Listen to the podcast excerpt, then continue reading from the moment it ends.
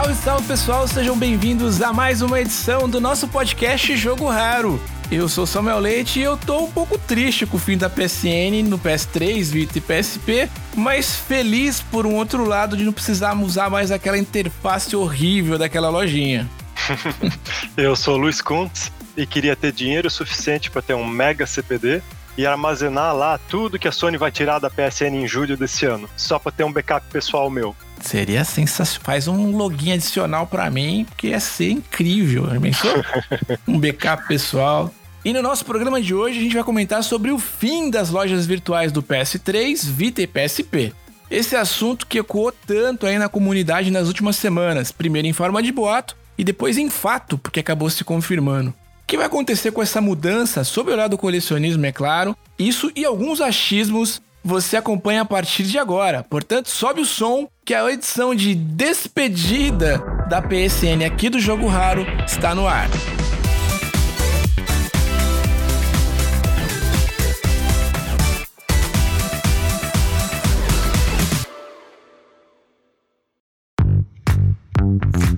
Bom, pessoal, para começar e para quem não sabe ainda, a Sony confirmou na última segunda-feira, dia 29 de março, que vai passar a focar apenas no PS4 e no PS5.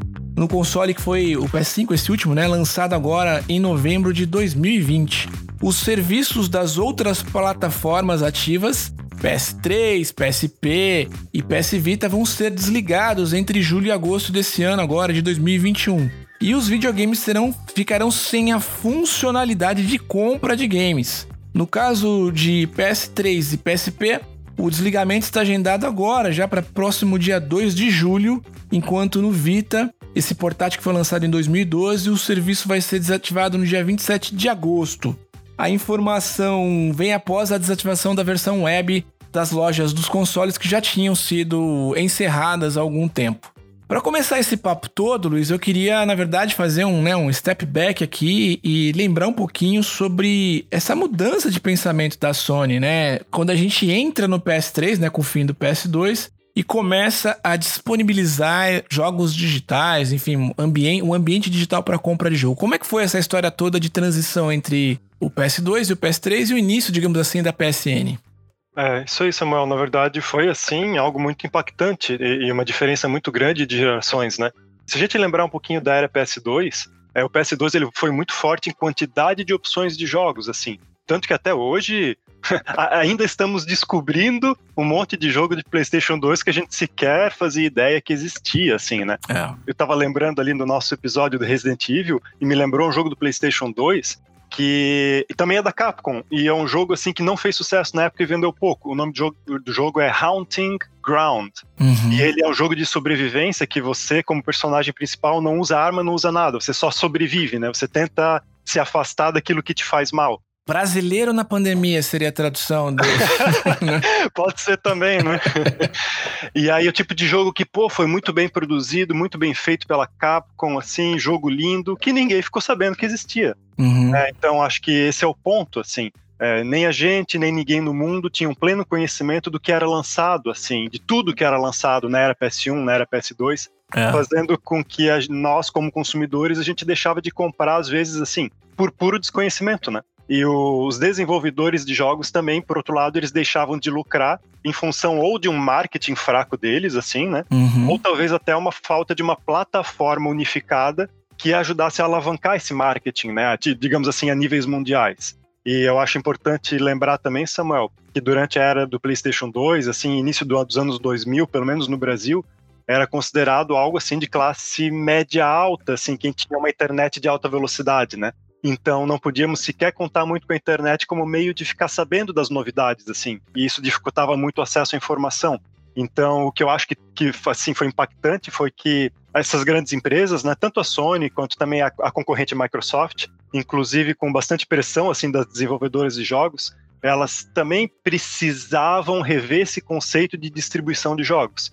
E eu acho que com a popularização aos poucos da internet, na metade ali da década de 2000, isso foi possível. E aí eles, né, através de uma distribuição de jogos por meio digital. Não, faz todo sentido. Um dia desse também eu vi jogos novos, que eu nem. Jogos novos, né? jogos que eu nem imaginava que existiam, e volta e meia a gente se depara com isso. Títulos, às vezes, é, localizados para inglês, mas só vendidos no Japão. É, né, versões europeias de jogos, enfim, é, é, é, é bem curioso mesmo, né? O PS2 tem uma biblioteca super enorme, assim, né? Não tem noção da ideia do, do, do, da quantidade de títulos, mas a gente tem muito conexão justamente com esse fato que você falou, que é um, é um modelo pré-internet, né? Um modelo que estava começando a nascer ali, e não só para pesquisar, mas de catálogo mesmo, né? Era muito difícil de ter essa, essa história toda. E, aliás, eu queria pegar carona nessa reflexão, Luizinho, e te ouvir, porque uma coisa é o cenário global, né? Então a gente está falando que mudou-se a forma de distribuir games, na verdade incluiu-se uma forma adicional, que é a forma do, do game digital, no caso do, do PS3, né? do, do advento do PS3, não só do PS3, evidentemente, né? O próprio PSP meio que inaugura um pouco isso ali, mas o PS3 mais fortemente.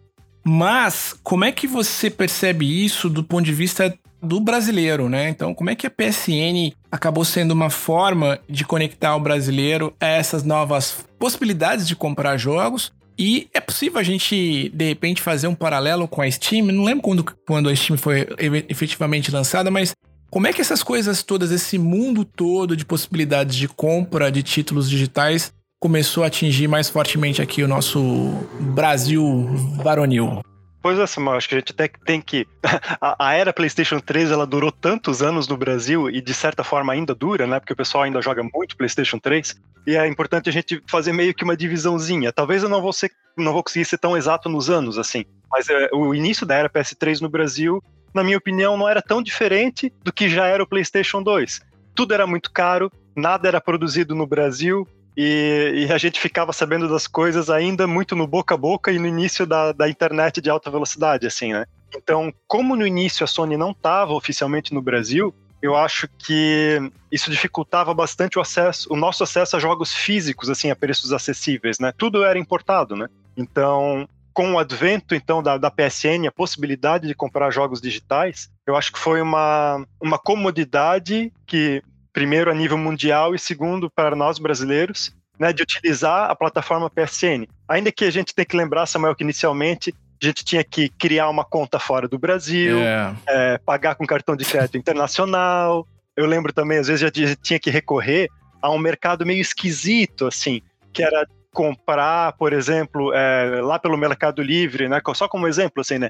A gente podia comprar em reais, cartões pré-pagos para daí usar na loja da PSN gringa. Era um negócio meio estranho, assim, né? É. Mas, assim, ao longo da, dos anos de vida do PlayStation 3, então a PSN foi se aproximando cada vez mais do mercado brasileiro. E aí, com isso, a popularização de distribuição de jogos digitais ela veio com força, principalmente quando a Sony decidiu lançar, assim, de tempos em tempos, boas promoções de jogos. E aí sim, nessas promoções, o preço ficava muito atrativo para o brasileiro, né? E acho até que, a, que esse conceito da Sony, ela meio que copiou, né, lá no PC com a plataforma Steam, que é algo que a Steam já fazia, inclusive no mercado brasileiro, que era de tempos em tempos é, lançar umas promoções enormes assim, e isso ser a nossa possibilidade de comprar a preços acessíveis jogos digitais. Então esse paralelo ali da Sony com a Steam, eu acho que na verdade foi até a, a Sony dizendo assim, não quero perder muito mercado, né? Até porque tinha a Microsoft muito muito forte com o Xbox Live Arcade, então a Sony ela precisava ter uma plataforma, não só a plataforma, mas também oferecer isso a preços acessíveis. E eu acho que isso o mercado mundial ganhou muito e o mercado brasileiro mais ainda. Ainda entrando dentro desse segmento, né, de, de oportunidades de, de adquirir jogos e compra desse tipo de, de produto de uma outra forma, como a gente está habituado, que até então a única alternativa que a gente tinha. Na verdade, a gente tinha duas alternativas. A gente tinha uma de posse, de fato, que era a compra do título, seja ele no mercado cinza, pirata ou no mercado, digamos, oficioso, né? Porque eles não tinham presença oficial de, de fato em alguns momentos. Mas a gente começa a ter, junto com a Sony também, uma novidade ali, que foi o advento da, da PlayStation Plus. Foi também um, quase um, uma nova forma ali de, de você poder ter sempre títulos interessantes. Claro que isso veio meio compulsoriamente conectado com a ideia de que, ó, quer jogar online? Tem que ter isso aqui, né? A live, é, se não me engano, a live era gratuita, é isso? Ou ao contrário? é, jogar online no PlayStation 3 sempre foi gratuito, né? O Isso. conceito de, de, ter que ter a PlayStation Plus para jogar online, ele veio no PlayStation 4. Exato, perfeito. Era a live que sempre foi pago, né? Para você jogar online na, no Xbox, na plataforma, exato. você tinha que pagar, exato. Bom, então como é, como é que você percebe então essa, o início do PlayStation Plus aqui no Brasil e a gente teve também uma iniciativa aí não muito bem sucedida, né? Que volta e meia ressurge com outros nomes, né? Que é a PS Now, que não teve lançamento oficial no Brasil, né? Por uma questão de infraestrutura, se eu bem me lembro. Uhum. Mas tinha lá de novo as suas gambiarras pra gente conseguir tentar experimentar por aqui. Mas como é que você percebe aí o, a PlayStation Plus e a sua prima PlayStation Now? É, primeiro que eu acho que a Sony ela precisava se conhecer, digamos assim, né? Em, em estrutura de servidores, em possibilidade de, de, implantação mundial de todos os serviços da, da PSN. Eu acho que ela mesmo precisou internamente se reinventar e fazer com que a PSN chegasse a níveis globais e de uma forma fácil para qualquer pessoa do mundo, né? E eu acho que ao longo dos anos é, é natural você é, aprimorar o serviço e, e, oferecer serviços extras, né? Acho que a Sony não teria muito, tanto sucesso se ela fosse muito seca, assim, se ela só oferecesse jogos digitais. Então acho que ela foi muito esperta em pegar conceitos que já existiam na distribuição ali de, de filmes, de séries, né? Pegar ali mais ou menos o conceito que hoje é mundialmente difundido pela Netflix, né? E aí implantou o PlayStation Plus que eu acho que foi um interessante complemento, digamos assim, né? O fato do, do usuário ter o PlayStation Plus, ele não faz com que ele deixe de comprar os jogos digitais, né? É importante para quem não, não relembra, né, como é que funciona a PlayStation Plus, é que você recebe de tempos em tempos, né, a cada mês, novos jogos para a sua biblioteca e você pode utilizar esses jogos desde que você mantenha a sua assinatura ativa. Então é, é interessante para você ter um leque grande de jogos para jogar, assim como, né, como funciona qualquer outro serviço de assinatura. Mas também é importante ter em mente que se um dia a grana apertar e tu tiver que deixar de assinar, você perde acesso a esses jogos, né? Então eu acho a PlayStation Plus muito interessante como complemento, mas não como a única forma de você jogar jogos digitais. Eu vejo isso como um complemento bem interessante. E eu acho que também, como uma forma de complemento, a Sony quis inovar ainda mais e dizer: bom, agora todo mundo tem, tem acesso à internet de alta velocidade, todo mundo entre aspas, né? Todo mundo que, que mais dá dinheiro para a Sony, né? Que é os países mais ricos. Todo mundo desse lado do oceano aqui, né? É mais ou menos isso. É. Né? E, aí, e aí veio com um serviço de streaming, né? Onde aí bastava você ter o controle do PS3 na mão, ou só o controle do PS4 na mão, esquece o conceito de console, você não precisa do console, e aí com uma internet de alta velocidade você joga o que você quiser através do serviço de streaming. E o conceito em si, eu acho ele maravilhoso, é eu acho ele bom. super interessante. Porque às vezes você vai fazer uma viagem, você não precisa levar o console, você leva só o controle da sua preferência, né? E eu acho isso muito, muito bacana. Mas nós ainda nós temos, não temos uma estrutura bastante equipada e robusta nas nossas casas que permitam que a gente jogue sem gargalos, né, Samuel? Eu acho até que nem o americano, digamos que o americano contrate um serviço de altíssima velocidade. Eu acho que até o americano teria muita dificuldade em jogar com qualidade em 4K utilizando somente a internet. Eu acho que para isso a gente ainda precisa do console para oferecer aquele grau assim de ter uma taxa de quadros que, que vai se manter, de ter uma resolução que vai se manter alta. Então acho que a gente nós não estamos ainda preparados para um serviço de streaming de jogos. Mas hum, assim, não deixo de, de congratular a Sony por ter tentado. Mas assim, mundialmente no, o PlayStation Now não fez muito sucesso. Assim como também, se for pensar em, em, na concorrência, né? O Google Stadia, né? A Google achou que ia Exato. abalar com o Google Stadia e tá aí um, um, um fracasso que. Retumbante. É, retumbante. Não sei se eles vão ainda querer permanecer com o serviço por muito tempo. Mas foi uma tentativa deu uma gulgada aqui para lembrar quando é que o PS Now foi lançado, no PlayStation Now foi lançado, segundo a fonte poderosa do Wikipedia.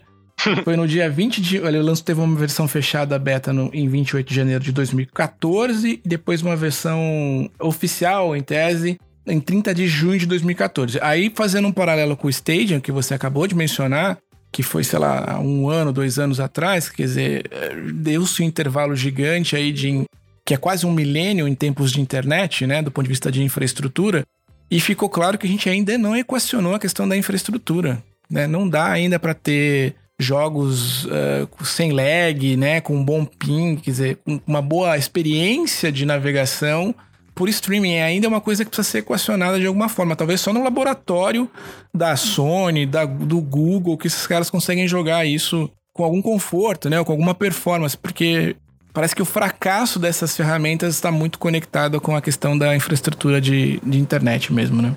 É, e quando a gente pensa no Brasil, é. o, que, o que, que a gente tinha em 2014, né? Talvez uma internet de 10 mega, de 15 mega, é. né? Ou se o cara tinha um pouquinho mais de dinheiro, o cara contratava uma internet de 30 mega em 2014, mas não vai conseguir uma experiência nada boa com 30 mega. Porque hoje nós, né, popularizando aí os 100, 150 mega que a gente tem agora, ainda é pouco. É verdade. Então é complicado. Então, para concluir a nossa reflexão dessa semana, eu queria te perguntar se você também achava que a interface do, do PS3 era horrível. Porque, cara, eu lembro que minha primeira experiência, né, quando eu instalei e tal, eu, eu, tenho, eu tenho muito fascínio sobre essas gerações onde a gente consegue conectar pela internet, porque eu acho é, fantástico essa ideia da expansão da experiência por meio do digital. Então, sobretudo para quem enfim, sempre eu vivi muito a questão do, do digital lá atrás, do, da conectividade, né? Do, do videotexto, do, das BBS, enfim, desde o advento da internet. Eu também acompanhei desde 95, lá na faculdade, enfim, eu, eu, é, uma, é uma coisa que eu acompanhei de perto. Me fascinava essa ideia de eu estar conectado via o meu dispositivo ali e ele estar consumindo informação de, dos mais diversos cantos do mundo. Só que a experiência do, do, do PS3 era algo parecido com a experiência que eu tinha da BBS. De tão, de tão né, é, sem muita usabilidade. Você concorda comigo ou eu tô sendo muito crítico? Ô Samuel, eu, eu tô rindo aqui enquanto tu estás falando, porque eu tô lembrando da minha experiência também. E sabe o que, que é engraçado, Samuel? Lembra que, eu, eu não vou lembrar talvez a notícia 100%, mas eu acho que tu vai lembrar porque isso foi muito difundido na época o poder de processamento do, do, PlayStation 3 ele era tão alto, ele era tão inovador e era uma tecnologia assim, tão animal assim para 2006 quando foi lançado. Tu lembra que tinha uns uma, umas histórias assim de que a NASA tinha, tinha usado Sim, cara. tantos chips juntos do PlayStation 3 para até com uma forma de usabilidade dela, assim, de, de um processamento gráfico mais poderoso. Então, assim, a Sony se achava, assim, né, que tinha, assim, algo muito poderoso em mãos, né? Uhum. E ao mesmo tempo eles lançam aí a, a plataforma PSN, né, a própria PS Store, né, PlayStation Store, dentro da, da interface do Cross Media Bar ali do, do, do PlayStation 3. E aí a gente dá um, a gente dá um entra ali para entrar na loja. Parece que a gente tá num 286, né, Samuel? Os engenheiros que nos perdoem, mas eu trabalho com comunicação, né, com design também eu literalmente o caso onde o, a interface foi, projetada por engenheiro. Porque é, funciona, não tem nada de errado. Funciona, mas, cara, que experiência travada, né? Tipo, não falta uma usabilidade, falta ali uma experiência. Hoje fala-se muito em, em, em, UX, né? Experiência de, de, navegação e tudo mais. Mas ali era um negócio, né? Eu lembro até, até o botão. Eu tô falando contigo, tô lembrando do, do áudio. Do botãozinho, traum, traum. Tipo, é, é só, não, não era confortável, né? É, assim, até, até Samuel, pro, para quem não, não lembra muito, ou, é, é, claro, assim, ó, Samuel, a gente podia também utilizar a internet, né? Ah, verdade. Dentro do Google Chrome, dentro de um, de um navegador, a gente poderia comprar os nossos jogos por ali, era uma Isso. forma muito mais confortável, né? E para quem não usava PS Store, meu, assim, ó, tu tinha o controle na mão, né? O teu controle não tem o, o teclado alfanumérico, para tu achar cada letra. A Nossa. cada letra ele dava uma travada porque ele ia buscando novos jogos. Tinha a segunda letra, que tinha a terceira letra. E, e, e assim, eu lembro assim, ó, aí eu, eu, tentava, ah, não, beleza, o, o PlayStation 3 tu pode conectar um teclado USB, né? Beleza. Aí eu fiz isso, eu coloquei o teclado USB, mas aí tu ia digitar uma palavra maior, um jogo que era um pouco maior, sei lá, paralelepípedo. aí, aí assim, ó, era pá, dava uma travada, rá, mais uma travada, lé, mais uma travada. Meu, não dava. A é. experiência do usuário, ele era era angustiante, assim, não dava vontade de gastar dinheiro, assim. É, mas você bem lembrou, né? Eu, eu fazia as compras pela quando dava, né? Ela até foi até uma loja, a loja que fechou antes, né? Foi online, né? O acesso ao PS3 online fechou antes agora. E era horrível. Era uma experiência. É ainda, né? A gente ainda tá com ela disponível. é horrível, assim. Então. Mas enfim. É... Claro, biblioteca super bacana. É uma, uma das coisas que a gente quer falar agora na parte 2 desse episódio. Mas é isso, meu amigo, minha amiga que tá ouvindo o nosso podcast. Vamos dar uma breve pausa pra gente não, não estender muito a nossa conversa. E a gente te convida para seguir nesse mesmo papo, para a gente falar um pouquinho sobre o fim da PSN, evidentemente da PSN para PlayStation 3, para PS Vita e para PSP. Aliás, PSP é bizarro, né? O hum. fim da PSN para PSP eu nem sabia. Quanto tempo atrás que eu não sabia que ela seguia aberta de alguma forma, né? Mas enfim, daqui a pouco a gente vai falar do fim da, da PSN pro PlayStation 1. Enfim, é, é bizarro, assim, também tem umas coisas que ficam um, um, uns, uns, filhos órfãos, assim, né, da estrutura, né, da, da, parece que esqueceram da PSP lá e colocaram ela no pacote agora. Mas esse é assunto para o nosso próximo episódio do Jogo Raro, que você, meu caro ouvinte, vai ouvir na próxima semana. Então não se esqueça, continue passando, espalhando a mensagem aí do nosso programa. Isso ajuda bastante na divulgação e, no, e, e aumentar a nossa comunidade. E nos siga nas redes sociais, lá no Instagram a gente é o Jogo Raro. E a gente está sempre postando conteúdos, enfim, notícias e novidades aí sobre, sobre o nosso podcast. Então, semana que vem, a gente segue nesse mesmo horário com a parte 2 desse cântico de despedida da PSN aqui. É isso aí, pessoal. Ó, fiquem ligados no episódio 2, tem muita coisa ainda para falar. Eu acho que o Samuel fez bem dividir duas etapas, porque vai ser o episódio 2 vai ser show de bola. Bom, então é isso, pessoal. Um grande abraço e até a próxima.